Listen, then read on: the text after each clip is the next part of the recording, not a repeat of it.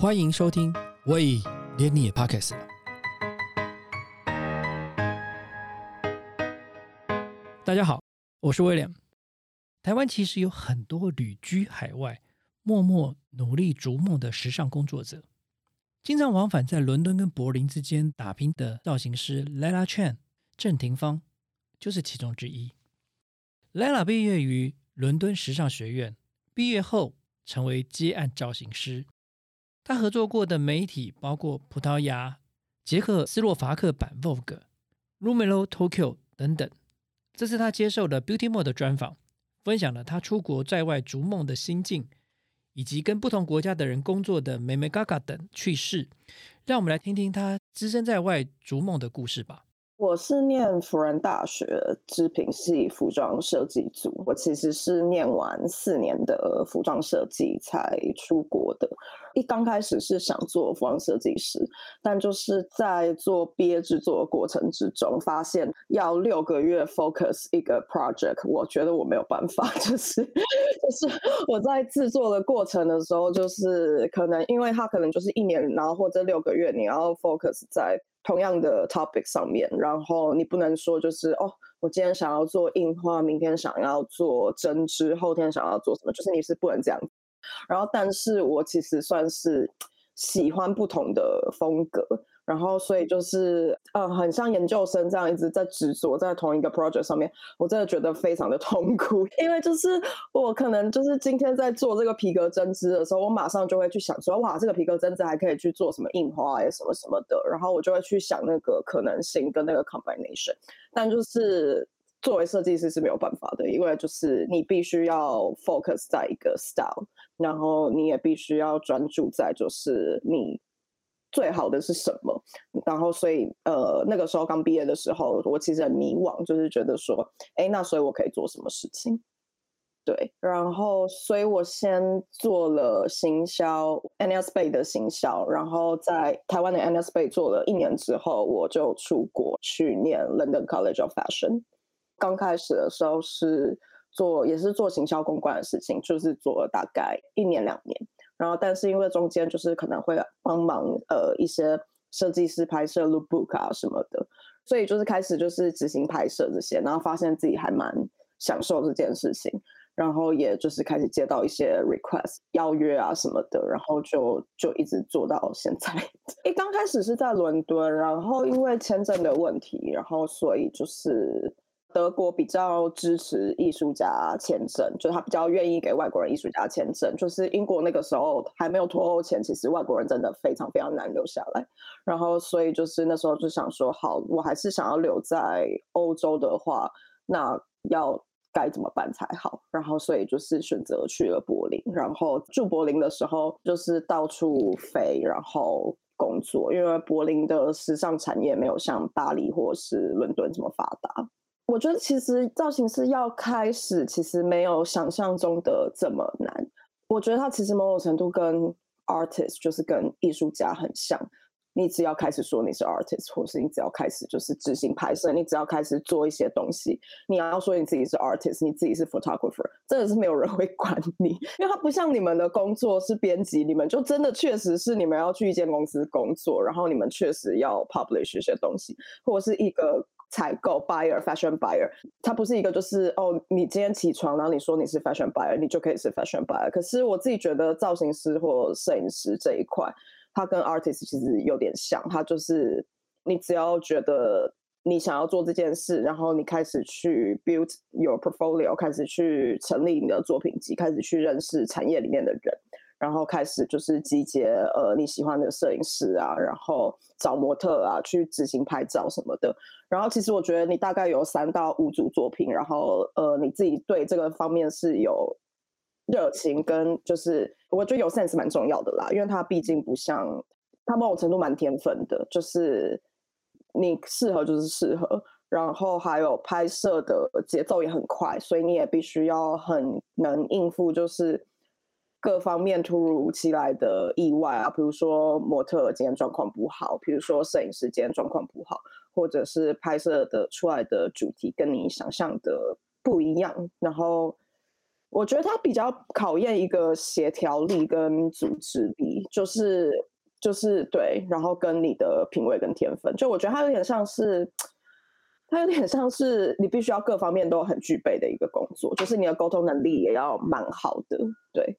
我觉得比较大的挫折会是最一刚开始想要去寻找自己风格的时候，因为 stylist 就是说简单一点，你什么都可以做。可是当你什么都可以做的情况之下，你在市场上没有一个定位，所以客户或者是摄影师也会很 confused，就是想说啊，所以你到底想要干嘛？你到底是什么样风格的人？我今天有什么样的客户？为什么要来找你？就是，就是，我觉得这是一个很双向的东西。就是虽然说你好像什么事都可以做，可是当你只是一个什么事都可以做的人，你很难在一个这么竞争的环境之下脱颖而出。尤其是现在网络这么发达，然后跟其实呃品牌他们现在都会减少预算，所以就是很多工作他们如果可以不用多请一个人，他们其实会倾向于不要多请一个人。对。然后，所以你就是必须要在这方面脱颖而出，你就是必须要让，不管是你的你做的艺人啊，或者是你做的品牌，或者是跟你合作的摄影师、跟你合作的团队，他们都要看得出来你是什么样的风格，你是什么样的人，我该怎么定位，就是如何跟你工作。这对我自己来讲了，我不太清楚其他人，我觉得其实蛮像是一个很寻找自己的过程，因为你比我自己是会一直 digging，我会一直去想说，所以我喜欢什么样的风格。今天是拍色光的话，我喜欢什么样色光拍摄出来的东西？我喜欢很强烈的吗？还是我喜欢比较柔美一点？然后今天如果是拍一个男性，像我自己的话，我不喜欢太太过于就是非常大众的、很主流的那种男性的那种样貌。然后我就会去想说，那我要怎么去 fitting，就是我的风格，然后同时又。不会去掩盖这个人的色彩，因为如果有时候是做一些艺人的话，就是这些是我会想的事情了。我喜欢比较和谐一点的样子，我没有不喜欢强烈的光，可是我会觉得强烈的东西，我还是会想要它比较质感、比较精致一点。对，因为这就跟可能我自己喜欢的画作啊什么也都有点像，就是。我一直以为我是比较喜欢近代艺术，但我花了一段时间，我才发现，其实我对于古典的触感比较感兴趣。通常是他们可能就是今天会想说，哦，我们需要拍一个 lookbook，或我们需要拍一个形象，然后可能问我推荐有没有怎样的摄影师或者是团队，然后或者是比如说，也有可能反过来，就是我可能已经认识了这一些客户，然后或者是公关公司或者是经纪人。然后我可能就是，比如说我跟某个摄影师下个月可能要去西班牙拍照，我们可能就会提案，然后可能会说，哎，我们要去西班牙拍照啊，那你们有没有什么适合的客户，或者是你们有没有想要做的 project，就是可以一起制作这样子。我自己一直不觉得拍摄现场是要展现我自己多厉害的一个现场，然后其实拍摄现场，比如说不管是摄影师啊，或者是模特，或者是。艺人他们可能都会觉得哦，我就是要让我自己看起来厉害什么的。但对我来说，一直以来我都不觉得是该那样。我一直觉得它是一个 team work，就是今天大家拿出自己最好的东西，然后一起呈现出好的作品。对我来说，那个才是最重要。就从来都不是谁要看起来很厉害这件事情。在刚开始来的前两三年，比较有这样子的挫折。尤其是以台湾人或者是以亚洲文化来讲，我们比较倾向于不会那么去说自己心里想要讲的话，就是会比较以和为贵，就是会觉得说哦，大家开心就好什么。但其实老实说，在拍摄现场的时候。真的是没有时间在那边，就是 在那边客套，就是无法取悦所有的人啦。大家都开心是最好的状况，但真的是无法取悦所有的人，就是彼此都要有妥协跟取舍。尤其是当现场是有客户在的时候，那当然是会比较会以客户的意见为主，所以就是要很直白又不会。听起来太过于机车的讲话方式，其实是算是蛮需要学习的。就是尤尤其是在英国的话，因为英国嗯蛮讲求礼貌这件事，所以如果你只是随便破口大骂什么的，他们其实还蛮多人不喜欢这样。然后，但是在德国的话是可以非常非常直接的。德国可以非常的直接，对，法国也不能说到太过于直接，但德国非常可以非常非常的直接，对。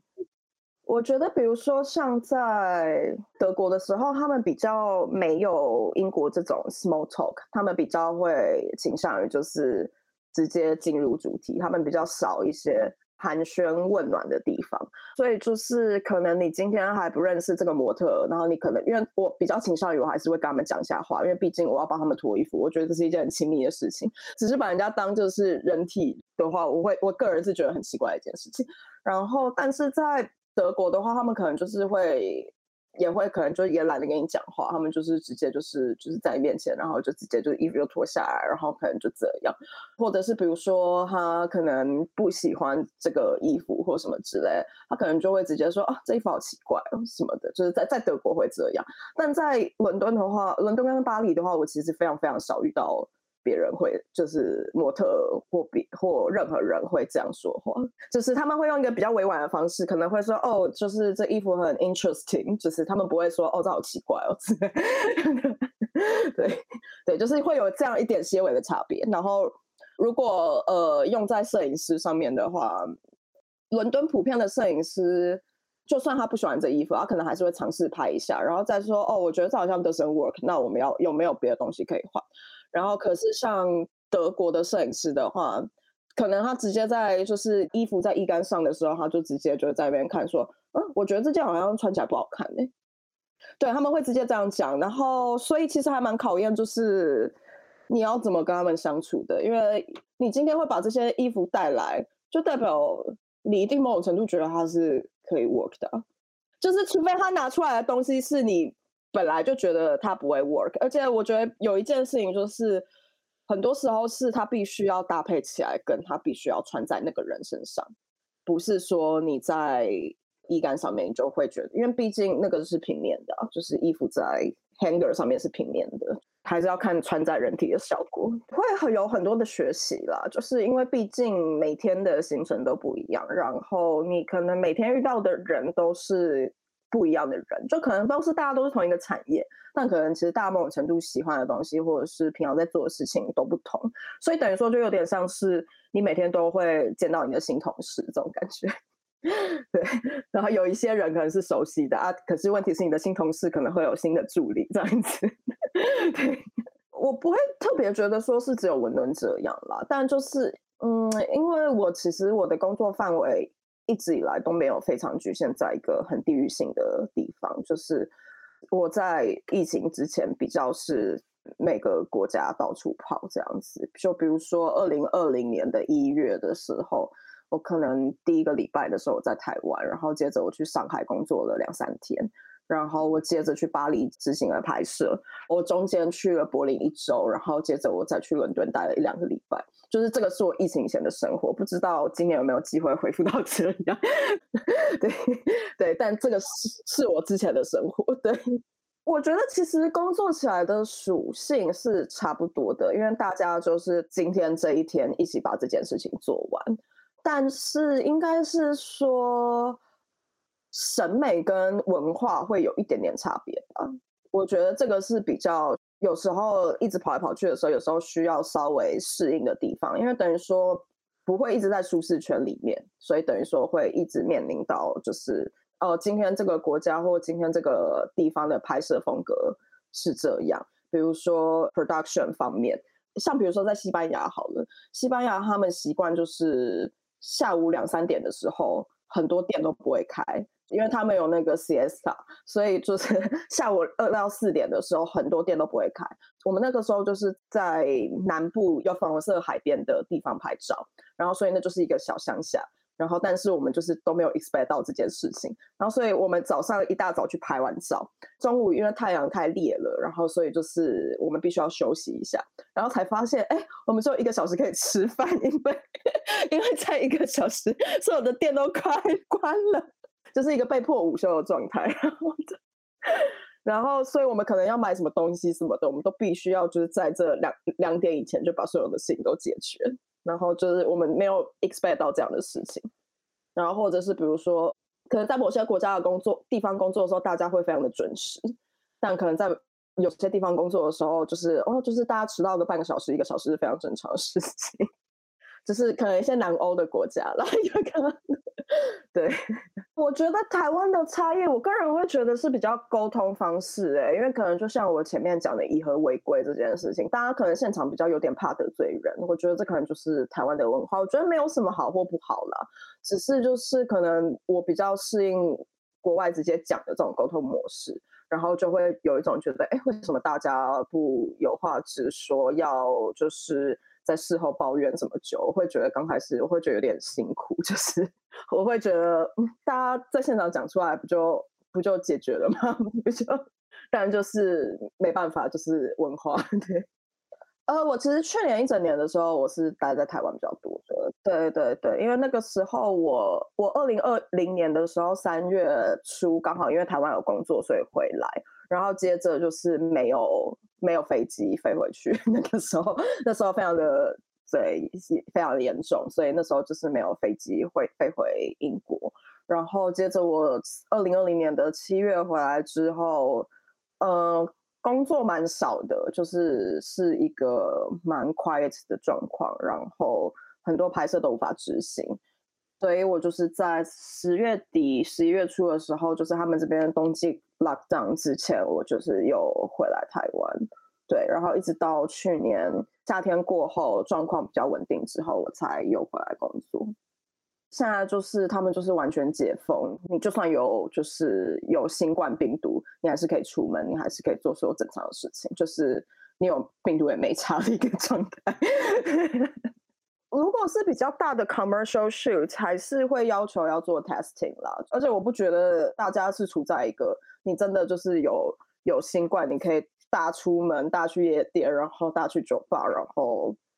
跟你旁边的人近距离工作。不觉得？我不觉得大家有到这个程度啦。就是如果真的大家生病了，还是会选择待在家里待个两三天，然后也是会去测，就是自己到底是不是得这个病毒。对，没有到那么夸张的状态。但就是可能相对于台湾来说，大家都会很乖乖戴口罩啊，什么比起来，就是这边是蛮疯狂的。对我基本上没有做什么其他的工作，对对，因为。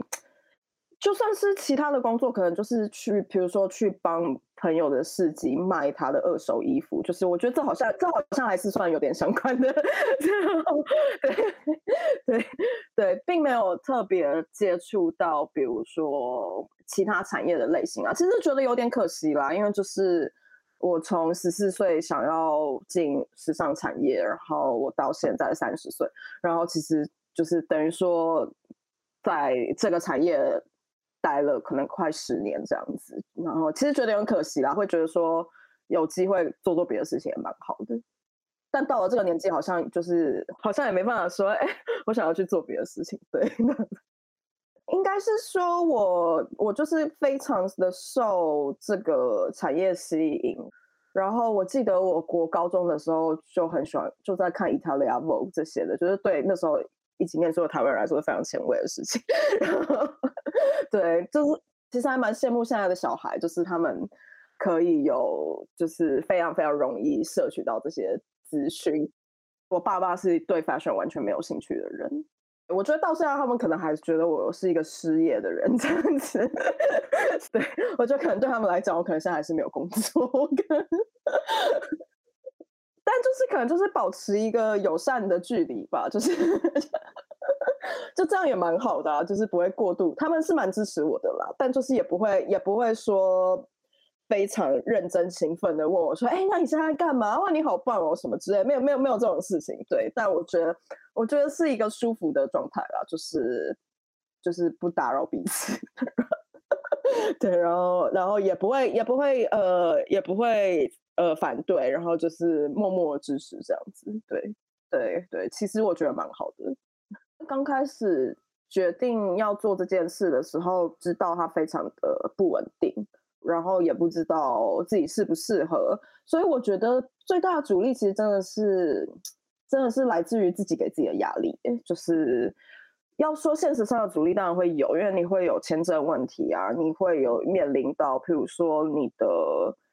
生活形态跟大家不一样，然后你很难找房子。可是我其实觉得，相较之下，这些事情全部都是小事，因为因为他真的很像一个艺术家，或者是摄影师，或者是一个作家。你在追求你想要创作的东西的路上，你一直对自己的自我质疑啊、自我怀疑啊。自我厌恶啊，自我接纳，我觉得是一个这样的过程。就是对我来说，那是最大的阻力。因为当我很确定我是适合做这件事情，我是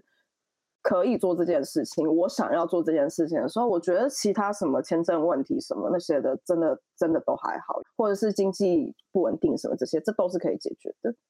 如果你够有热情，跟够有毅力，跟够了解自己的话，这些事情都不是很大的问题。通常可能会有个 briefing，就是可能会说，哦，就是我们这一次出了这几款新的产品，然后我想要在户外拍，然后我想要，然后这个产品的呃客户是，比如说是十五到二十五岁啊，或者是二十五到三十五岁啊，或者是比如说我有个客户他是做环保的羽绒衣，然后他之所以做这个东西的原因，是因为他个人就是会对所有那些材料过敏。他就是会对那些真的羊毛啊、鹅毛啊过敏到一个不行，然后所以他就是想要做一个不会过敏的羽羽绒衣，然后所以就是他的概念就很清楚，就是是环保，然后是永续，然后还有他也会想要就是一个比较温和的感觉，然后这然后就会。大概清楚知道，比如说在它的画面里面，它的元素应该有什么，是必须要有一些绿色的东西来去，比如说一些花草啊或者是什么的来搭配它的概念。那如果今天是一个客户，他是完全是 focus 在很年轻人的样子，那可能 casting 上面就要知道哦，现在年轻人喜欢什么，然后还有他的客户大概是什么样类型的人，他们关注什么样的议题。其实我觉得这跟行销蛮有关系的啦，就是因为他毕竟是用。视觉来叙说一个故事，所以就是以前行销的经验，我觉得还蛮实用的。我其实还蛮喜欢这件事的，就是我会跟一些 casting director 工作，但是如果是一些比较小的 case，或者是刚好比如说我有一些艺人客户啊什么的，我知道他们适合这些东西，然后我就会自己去 approach。对。我觉得设计师以现代来讲比较难，因为网络太方便了，尤其是年轻设计师。我觉得像可能十年前伦敦的设计师、巴黎的设计师、东京的设计师、中国的设计师风格都比较鲜明，但现在就是网络太方便了，大家截取不一样的经验，而且现在比较以。销售为主嘛，现在就是一个 数据时代，对，就是流量时代，所以就是我觉得其实蛮可惜的，就是风格反而不不太能那么鲜明。但我看摄影师作品，我大概看得出来他是哪一国人，就是我也大部分可以猜得出他们的性别。对，我觉得可能就是像比如说，我看女生女生摄影师拍女生的角度，就算他是拍一些很很有性暗示的东西，他都不会有那种很强烈让我觉得哦。这是个直男，然后就是的那种呃物化女性的那种感觉，就是像 Helmut Newton 那种拍摄的方式，其实我不会在女性摄影师身上看见这样。就算他们可能是女同志什么的，都还是会有一种不一样的角度。然后如果是国籍的话，我也大概大概可以猜得出来，就是因为可能像真的是英国摄影师，他们喜欢的风格可能是会透过他们想拍的。东西跟巴黎的摄影师其实差蛮多的，因为像比如说，我觉得巴黎的摄影师稍微艺术一点，他们的艺术性比较高，他们喜欢拍那种有一点比较意象，有点比较写意。然后，可是英国的摄影师比较喜欢拍纪实一点的 documenting 一点的东西。对，当然这还是会就是跟每个人都有点大概不同，但是我大概可以猜得到，就是。就是这个，他们是在哪里 base 这样子？因为像用色方面也是啊，像中国的摄影师，他们的用跟亚洲的摄影师，他们的用色就跟欧洲这边不一样啊。像在欧洲这边，我拿手机拍照，那个拍出来的光线就是比较均匀的。可是我如果在亚洲，因为湿气的关系、湿度的关系，然后可是像在亚洲，我拿手机出来拍照，拍出来的。对比度绝对是会稍微比较像王家卫或者是什么那一种风格的，它就是不会是那种柔柔均匀的样子，因为那是光线跟湿度的关系，所以会蛮有影响的。台湾有台湾自己的风格，跟台湾自己的品品味。对，我觉得刚开始可能是有点呃仿日式的感觉啦，但是我自己是觉得本来大部分的东西都不会是凭空而出，尤其是对我们历史没有那么长的国家来讲，我觉得。刚开始抄袭都很正常，你看韩国，他刚开始也是抄所有人，现在人家这么厉害，就是 对，人家现在快要世界第一了，就是 对，所以就是我会觉得这这没有什么，但其实台湾文青风的风格其实蛮明显的，因为就算在上海，然后那些奶茶店，其实看得出来是台湾人开的，其实蛮看得出来的。还有还有伦敦有一些有现在有一些台湾餐厅做的做的蛮好的，其实我也大概猜得出来，这可能是台湾人开的，还是中国人开的。无法讲的很细节，就是哦为什么，但大概可以猜得出来。我觉得台湾跟中国风格，台湾稍微精致一点了，就是会比较细致一点点，就是跟中国的风格，但可能又没有日本那么细致。对，就是可能介于中间一点的感觉。如果只是这样粗浅的讲，英国脱欧之后。我自己觉得待在伦敦的感觉是，其实伦敦的时尚产业有一点没落，因为现在厉害的新锐设计师啊，都是在巴黎或者是甚至是柏林，就是都已经移到欧洲去了。然后，所以现在伦敦不太像是那种新锐 creative hub，但我也很常就是在跟我一些同行的朋友，就可能是摄影师时，我们都会觉得，哎。就是我们为什么在吃啊？就是 我们会，但就是非常大，因为光是我从欧洲寄 sample 过来，它就必须要过海关这一关。然后，但以前可能几乎是就是海关它比较容易放行，就是海关这一关。然后还有我这边寄回去，他们可能有时候会要抽税啊或什么的。然后对于一些品牌来讲，如果这个拍摄他不觉得他有需要支援，他可能就不想寄了。因为就是要经过海关这件事情就麻烦，人的出入也影响蛮大的。因为如果他是在，我有点忘记是几年以前，应该是二零二零吧。如果是如果他是在二零二零以前就来英国住，然后来英国工作的欧洲人，他们不用特别去申请签证。可是如果你是在二零二零过后才来的话，你就一样要去申请签证，然后。当然会让一些年轻的欧洲人会觉得，那我干嘛来啊？麻烦死！除非他们真的很喜欢。对，我觉得现在的感觉比较明显，因为可能光是从英国出去欧洲啊什么的，以前英国人去欧洲，他的签证是不用不用看的。然后可是可能现在他们都会稍微瞄一下，以前是完全不用看，但现在就是会多了要瞄一下这个这个步骤。对对对，其实还蛮麻烦的。然后还有像比如说，呃，我自己很好的朋友是在德国的广告公司最大的广告公司工作。我那个时候就跟他说，哎，就是那你有就是你们如果有什么拍摄，你可以把我推过去。就是，然后他就说，哦，但他们现在倾向于要找就是在德国有税号登记的人，因为就是。因为他们就是有一个插合作的插画家，本来合作的都很好，但是因为他在英国，然后现在就是那个 accounting 的部分可能手续变多了，他们就会倾向觉得他们宁愿找在欧洲的人，对，就是认真的变成一个岛。就是我明天其实本来有一个广告拍摄，然后那个广告是。拍过 Prada Fashion Film 的一个导演，然后也是我很好的朋友，然后我们合作其实蛮多次的。那个广告提案其实大概二月的时候他们就提完了，然后只是一直都没有确定拍摄时间。但因为那个拍摄的 creative direction 是跟爆炸有关系，然后所以它会让人联想到战争，所以就是要改变他们拍摄的方向，然后所以就是。就不知道什么时候会拍了，对，就是会有这种事情了，对，因为毕竟是一个跟媒体有关系的工作，所以对于议题方面，尤其是现在 cancel culture 这么严重，也不是说这么严重，就是现在有 cancel culture 这种东西，也不是说大家还是会小心一点了。因为我其实真的无法接受一成不变的生活，就是我真的必须需要每天有新的事情，然后跟可以认识不同的人。其实疫情刚开始的时候非常非常的痛苦，因为我从可能一个国家不会待三个礼拜，我是说连续性的待三个礼拜在同一个地方，到就是你就是必须在这边待这么久，对，刚开始刚开始真的很痛苦，但就是后来有发现，其实我觉得那也没有什么不好的，因为我开始重拾一些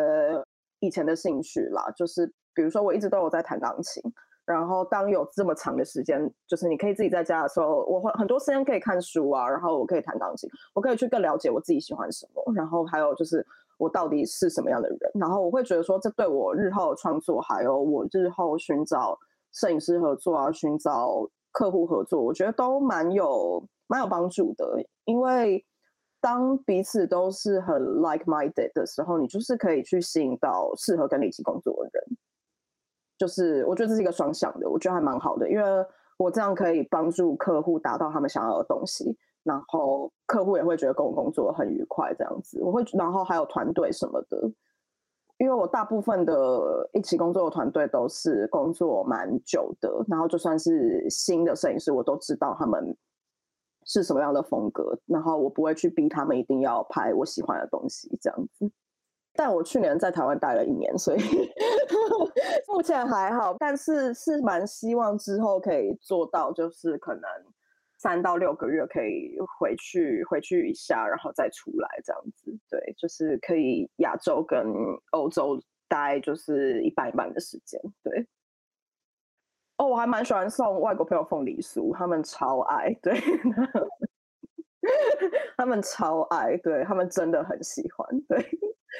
因为就是甜甜的，然后然后就是甜甜酸酸的，然后就是而且我会买就是包装比较漂亮的，就比如说公园眼科的啊或者是顶台风的，然后他们就会觉得哦，这个就是很漂亮这样子。我自己个人可能就是一些非常实用的东西，非常不 glamorous，什么胶带啊什么的，我真的就是带一些会用到的胶带啊，什么鞋垫啊什么的。因为这边胶带比较贵，然后还有台湾就是那种封箱的胶带做的真的比较好，就是它比较黏。然后还有还有有专门出那种贴鞋底的胶带，就是也不是专门贴鞋底的胶带，但就是那个 quality 真的比较好，然后又比较便宜，然后对我们这种大量使用的来说真的差很多。还有就是可能一些别针啊，一些造型师会用到的用品，真的都是比较好，跟比较夹子啊什么的。十元商店，然后跟 就是跟大窗，就是那个是我回台湾必逛的地方。对，打开可能就是一些胶带啊什么的，很遗憾，对，没有太光鲜亮丽的事情可以分享。会很珍惜跟家人的时间啦，然后还有可以跟朋友见面的时间，然后不知道哎，其实每次回去的时候，光看到 Seven Eleven 就很开心了，所以就是，所以所以所以好像。好像也没有办法，就是说有什么非常非常特别或厉害的地方，就是回去就会觉得哦，就是 feel like home，就是其实光抵达，光抵达机场，然后感感受到台湾的热情，然后还有就是可能如果你是坐长荣啊，或是华航，然后空姐空姐非常亲切的跟你讲中文，我觉得其实光这些就是会觉得蛮开心的，就是对，不太需要其他事情。我觉得可能就是一个亲切感吧，因为毕竟是从小在那边长大，不是国外的 A B C，就是所以可能就是一个回乡的一个感觉而已吧。对，然后还有真的就是比如说呃，可能便利商店店员，然后然后都会跟你说什么哦，小心烫哦什么这一类的。就是这这个真的是在国外不会发生，就大家可能就是哦，have a nice day，就是就是这样就已经不错了，但不会跟你说哦，那个咖啡有点烫，要小心烫哦，就是不会有这种事情，就很 sweet 了。我从十四岁想要做当服装设计师之后，我就是立志要出国，所以我就是其实十四十五岁的时候，我就非常认真的在学英文。我不会说我很认真的在准备吧，因为毕竟那个时候还是有很多其他事情，比如说你还是要认真的学国音术啊这一类的，就是就是没有像在这边长大的小孩真的可以那么自由的，你真的一直在接触画或艺术的东西，而且自己的父母也不是这方面出来的，所以对于这方面的资源其实没有办法像一些人可以想象的更多，但可能也是因为有这些。主力吧，然后所以你会更渴望得到你想要的东西，所以就是其实也没什么不好的，所以就是语文能力一定要好，就是对 b 很 basic 的东西，语文能力一定要好。然后当今天不管你是要去日本，你是要去上海，你是要去巴黎，你是要去米兰，或者是你是要去纽约，或者是甚至你只是要去一个非常小的地方。我觉得必须要很认清到一件很重要的事情，就是它毕竟就是国外。那当他是国外的时候，所有你认识的人，所有你接触到的人，绝对会有跟你不一样的文化。这是一个非常要清楚认识的事情。当当有这个心理准备，当你知道自己要去哪里，去学习一下那边的文化，去学习一下那边的地理，去学习一下那边稍微不用到很真的很认真啊，不用到就是。可以背就是二次世界大战发生什么事，不用到这个程度，但是这绝对会对你交朋友、对你适应当地非常非常的有帮助。它等于算是一个 foundation，就是你的 foundation、你的 base 要打好，你才有自信，或者是你才有那个能力去应对你生活上发生的一些大小事。我自己是觉得这两件事情都蛮重要的。像比如说在伦敦的话，因为我其实。大学的时候，我就觉得我想要来伦敦，所以我其实蛮认真的，就是在看，因为我不是一个喜欢看书、念念语文的人，然后所以我还蛮认真的在看一些英国的喜剧啊什么的，就是试试着了解他们这边的幽默感什么的。我觉得这对我日后，比如说这边找房子啊什么，都帮助蛮大的，因为他对他们来讲，我等于说哦，虽然我是个外国人，但我可以跟他们就是有。common sense of humor 什么之类的，所以对这很重要，对这很重要。然后还有比如说，像我在巴黎的时候，然后因为我可能就是有 make the effort 去讲法文，所以他们可能就对我非常非常的好，我就没有我就没有就是去得到那么多那种就是哦他们很骄傲啊，然后咖啡用丢的啊什么这种事情。而且我觉得可能真的跟文化有关系吧，就是我觉得他们不太喜欢你表现一个懦弱的样子。我觉得欧洲西方文化毕竟稍微强势一点，跟亚洲文化比起来的话，他们不太喜欢你表现一个就是很害羞、很懦弱的样子。就是对他们来讲，他们会觉得你是几岁啊？你现在在干嘛？就是他们不会把这件事情视为你很礼貌，他们会把这件事为事情视为就是你不成熟。对，没有准备好，所以所以可能就是语言能力，然后文化的适应性，还有这两件事情等于可以达成你对于出国这件事情有没有准备好，然后还有可能保持开放的心胸吧，就要知道所有的事情都是绝对跟你在台湾不一样的，不要不要一直在那边抱怨说啊，为什么是为什么这边邮政系统这么烂，台湾都不会这样啊，这边就不是台湾。就不要抱怨这种小事啊！就是我刚开始来的时候，我也是一直在干这种事情，但就是这只是让我的生活愁云惨雾。它首先他一直让我制造一些 bad vibe，然后 然后看什么事情都不顺眼，那这样不太享受嘛？对啊，所以对我觉得保持开放的心胸蛮重要的。不管不管你今天在哪里，今天就算在台湾，保持开放的心胸也是蛮重要的。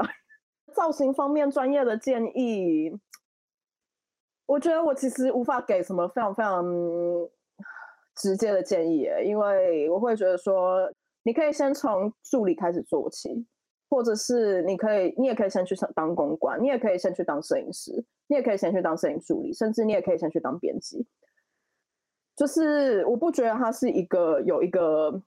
像比如说。